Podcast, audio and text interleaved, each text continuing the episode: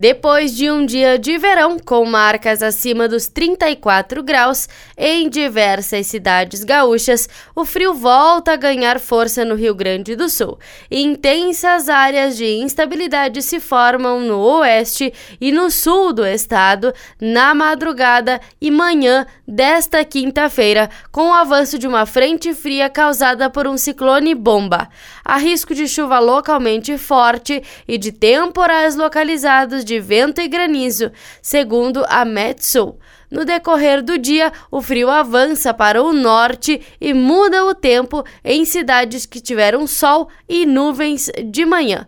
Com mais nuvens, chuva e a chegada da frente fria, a temperatura declina. Em Porto Alegre, a quinta-feira será de chuva, com a mínima de 16 graus e a máxima nos 25.